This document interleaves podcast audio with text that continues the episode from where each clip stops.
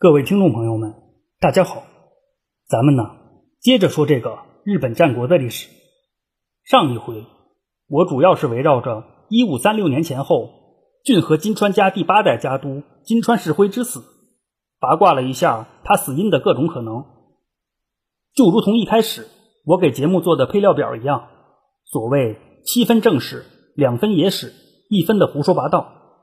上一集涉及金川石辉之死的猜测。都是属于胡说八道的范畴。毕竟啊，历史的真相恐怕永难被发现了。金川世辉是自杀也罢，是他杀也罢，亦或是天照大神就是这么实在，让金川兄弟就是这么巧合的触发了一次极小概率事件。关于金川世辉的故事，咱就说到这儿为止了。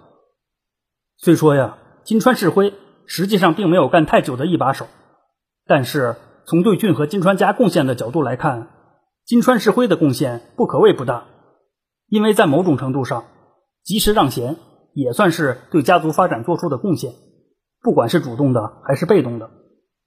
正是因为金川世辉之死，把骏和金川家引领到新巅峰的东海道第一公曲金川义元才得以上位。可当然，作为第四顺位继承人，金川义元的上位之路并不平坦。因为在他之前，还有一个第三顺位继承人，或者说是实际上的第一顺位继承人玄广会探。作为新一章节的开篇故事，咱就着重介绍一下金川议员和玄广会探的夺权之争，这也就是著名的花仓之乱。在开始后续的故事之前呢，先得说几句题外话。到上回为止，英杰纵横弱肉强食这个章节就结束了。我把新的一章命名为“魔王降临，神佛退让”。这里的魔王自然是指第六天魔王织田信长。就在一五三四年的六月二十三号，尾张国的织田信秀先生喜得贵子。虽说这孩子降生时也没有什么飞龙入梦、异彩满天之类的奇异景象，可是这并不妨碍他成为改变日本战国历史的人。没错，这个孩子就是织田信长。对于织田信长的出生地，有说是那古野城的，也有说是盛藩城的。盛藩城始建于织田信长的爷爷织田信定时期，到织田信长降生时，已经历经了三代人。也是因此呢，这个盛藩城可谓是织田信定一脉崛起过程中的第一座重要城池。只不过呀，伴随着日后织田信长的做大做强，盛藩城。反倒是越发的没了存在感。相比之下呢，那古野城正好相反。这个那古野城的起点一般，也没什么出彩之处。反倒是到了后来，在日本战国时代的末期，正是在那古野城的旧址之上，又修建了著名的名古屋城啊。据说呀，那古野城最初是由金川家所造，属于骏和金川家同族金川那古野氏所有。由于金川世亲把小儿子金川世丰过继给了那古野氏，到织田信长降生之前，都是由金川世丰坐镇那古野城的。上回也提到过，有一种说法认为金川演五郎就是金川世丰。考虑到织田信长出生在一五三四年，而金川演五郎死于一五三六年，按照织田信长出生于那古野城的说法。那织田信秀应该是在一五三二年前后夺取了那古野城。关键是除此以外呢，也有织田信秀在一五三八年夺取那古野城的说法。如果按照一五三八年的这种说法的话，那织田信长是不可能出生在那古野城的。另外，金川演五郎是金川世丰的说法也就不经推敲了。关于金川演五郎就是金川世丰的说法，以及织田信长。出生于那古野城的说法，在这就是顺带一提。相较之下呢，貌似织田信长出生在圣藩城的说法要更靠谱一些啊。不管怎样吧，其实这个问题也不太重要。正所谓英雄不问出处，出生在哪里和成为战国第一人也没有什么关系。确定魔王已经降世，这才是最为重要的。说到这儿呢，还得多说一句。虽说新一章节是以魔王织田信长的降生作为开端，可讲到织田信长的故事啊，还要等些时候。在一定的时间内，本章节的讲述重点并不是织田信长，而是标题中所谓的神佛们。标题中的“神佛”一词，泛指了信长公的对手们。一般来说呢，在一个区分黑与白的世界观里，神佛通常都代表了光明和正义的一方，而魔王往往是黑暗与邪恶的代言人。按照最为人畜无伤的套路，正义必然战胜邪恶，光明终将取代黑暗，而魔王也终究会败在神佛之手。对此，只能说呀，至少有句歌词叫做“童话里都是骗人的”。其实，谁打败谁并不是重点，重点是高高在上的神佛就一定是正确的吗？一个不被质疑的神佛，要么是好的不得了，要么就是狠的不得了。如果神佛真的是好的不得了，恐怕不会有乱世；反之，如果世道混沌不堪，那神佛一定是值得被质疑的。因此说呀，敢于质疑神佛、对抗神佛的存在，就比如魔王，未必是邪恶的，甚至在某些特定的环境下，魔王也可以是反传统的英雄。仅就日本战国时代来说，魔王织田信长就是一个这样的存在。应该说，织田信长的敌人不只局限于其他战国大名，遗留的传统、束缚的思想、狭隘的眼界等等，其实都是织田信长所要面对的对手。正所谓不破不立，在历经了近百年的混乱之后，日本战国乱世需要一个敢于质疑并开拓的破局者，而织田信长就是这样一个顺应了历史洪流的存在。在这儿，唯一需要强调的是啊，自一四六七年应仁之乱开始算，到一五三六年前后，刚刚过去了七十年不到。我之所以说历经了近百年的混乱之后，战国乱世需要一个敢于质疑并开拓的破局者，是因为在一五三六年的时候，织田信长还是个小屁孩儿；到一五六七年的时候，也就是应人之乱一百年以后，当时的织田信长。率军攻下了稻叶山城，随即举周武王战岐山平天下之意，将其改名为岐阜城。也是自此开始呢，织田信长正式以统一全日本为目标，开始了天下不武之路。虽说这只是个巧合，可是依然会让我有一种冥冥之中自有天意的感觉。呃，当然，这些都还是后话，咱先说回来，神佛一词。除去在广义上指代了织田信长的对手以外，在织田信长发迹、称霸以及他死于功败垂成的关键时刻，狭义上与神佛紧密相关的一些东西，就比如宗教、和尚、寺庙，也都在织田信长的重要人生经历中扮演了非常关键的角色。就比如著名的本能寺之变、火烧本愿寺以及统辖间之战等等。本能寺或是本愿寺。自然和神佛脱不了干系。之所以提到了统辖间之战，是因为正是经过此战得胜，织田信长才得以凤凰涅槃，翱翔九天。如果问统辖间之战和神佛有什么关系的话，那就是啊，在统辖间之战中扮演最终 BOSS 的金川义元，在一五三六年的时候就是一个和尚。这个之前也提到过。开个玩笑说呢，浓缩织田信长传奇的一生。就是啊，起步时他成功偷袭了一个曾经当过和尚的人，换挡加速时又被和尚不止一次的骚扰，而织田信长也为此付出了非常巨大的代价，包括实质上的和名誉上的。好容易快要刹车了，织田信长又死在了和尚的办公室里啊。总而言之吧，和尚在织田信长的人生经历中是一个不得不提的存在。鉴于一五三六年的织田信长可能还在尿榻榻米，咱就先从织田信长人生中第一个关键对手金川议员说起。在之前的回目中也提到过，在一五三六年前后，金川议员应该是叫做詹月成方。为了避免混乱，我就统一称他为金川议员了。至于与金川议员争夺家督之位的玄广会探，有说法认为他叫做金川良真。鉴于玄广会探这个名字要更为确凿一些，我依然称他为玄广会探啊。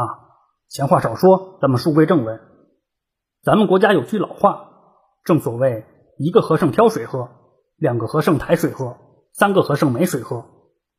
在金川世辉死后，俊和金川家的家督之争，自然而然的就成为了头等大事。在这个事关俊和金川家未来发展及内部稳定的关键节点上，就有三个和尚成为了至关重要的存在。参与竞争的两个主角自不必说。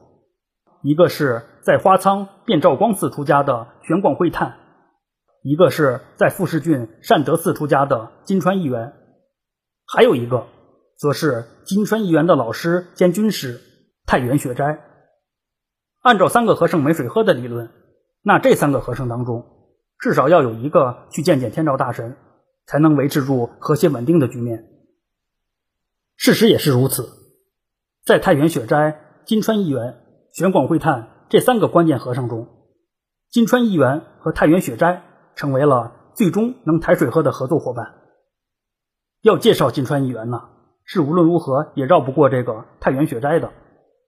应该说，在金川义元上位以及他逐步成长为东海道第一公曲的过程中，太原雪斋的辅佐是居功至伟的。骏和金川家的飞速发展期，也正是太原雪斋的巅峰时期。在太原雪斋死后不久，骏和金川家的高光时刻也随之戛然而止。以太原雪斋的眼光以及实力，假设他能活到统辖间之战，只怕呀，织田信长都未必能够咸鱼翻身。如果要评个日本战国时代三大战略家或是外交家的话，太原雪斋绝对是最强有力的竞争者。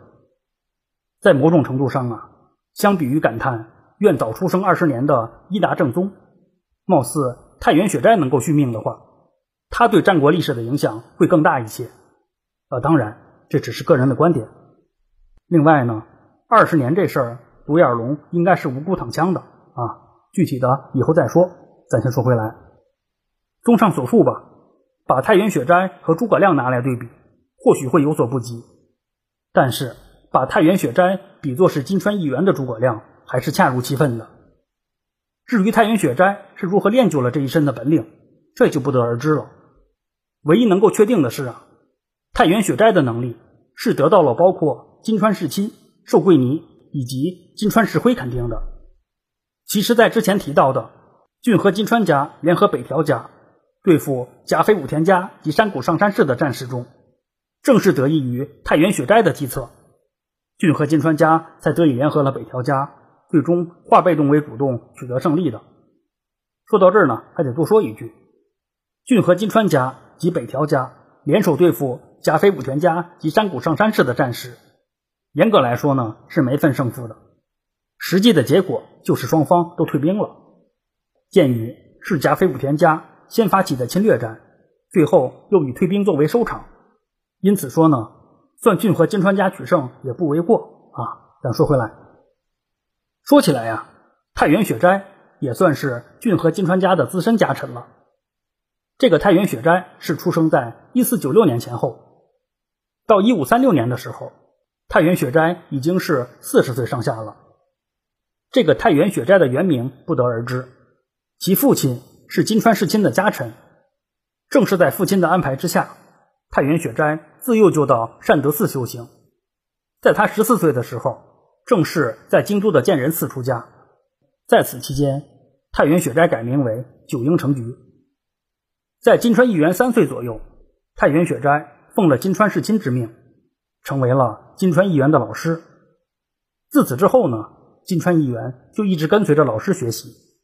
只怕呀，太原雪斋和金川义元在一起的时间，远比金川世亲和金川义元在一起的时间要多得多。也是因此呢。太原雪斋和金川义元之间的感情和信任是自不必说的。应该说呀，这也为了日后两人的良好合作打下了坚实的基础。换个角度来说呢，也是得益于金川义元，太原雪斋的人生也就此掀开了新的篇章。而这师徒二人正是在日本战国的舞台上大放异彩，正是起步于花仓之乱。说到这儿呢，还得胡说八道一句。鉴于金川义元是金川世辉之死的最大受益者，而且金川义元本人与此事在明面上没有任何的瓜葛。假设呀，金川世辉真的是死于他人阴谋的话，那太原雪斋也不是没有嫌疑的啊。不管怎样吧，金川世辉之死已成了悬案，俊和金川家也还要继续发展。简单介绍完太原雪斋这个和尚，咱再了解一下另一个关键和尚玄广惠探。相比于一般的封建领主，金川世亲生孩子是比较晚的。金川世亲出生于一四七三年，而他的长子金川世辉则是出生于一五一三年。即使放到当下，恐怕这也能拿个晚育标兵了。作为一个大家族的掌门人，儿子少就是对家族最大的不负责。也是因此呢，为了能再多生几个儿子，金川世亲。又迎娶了家臣福岛氏的女儿，玄广会探就是由金川世亲的这个侧室所生。在讲究嫡庶有序的封建时代，可以说玄广会探从一出生就被打上了备胎的印记。虽说历史已经证明过备胎也可以有春天，就比如明成祖朱棣，可是这个概率和玄广会探貌似没什么关系。毕竟啊，在一个默认嫡出都是宝。庶出就是草的大时代，能成功杀出重围的备胎还是很有限的。明成祖朱棣之所以能够成功，原因很多。化繁为简的话，有两个关键点：一是朱棣自身足够强大，二是对手建文帝是个送分型的选手。相比之下呢，玄广会探基本是一条也不沾。虽说玄广会探背后有老爷家福岛氏在支持。而福岛氏也掌握着高天神城等重要据点，可是这还不足以强大到以武服人的地步。关键是啊，玄广会探的对手并不简单。抛开金川议员不谈，或者说忽略金川议员不计，太原雪斋就是一道玄广会探跨不过去的鸿沟。以当时的形势，玄广会探要想赢得属于自己的春天，要么搞定太原雪斋。要么就搞定寿桂尼，否则的话呀，就只能是自己搞定自己了。时间关系呢，本回就先讲到这里，咱下回接着这个花仓之乱说。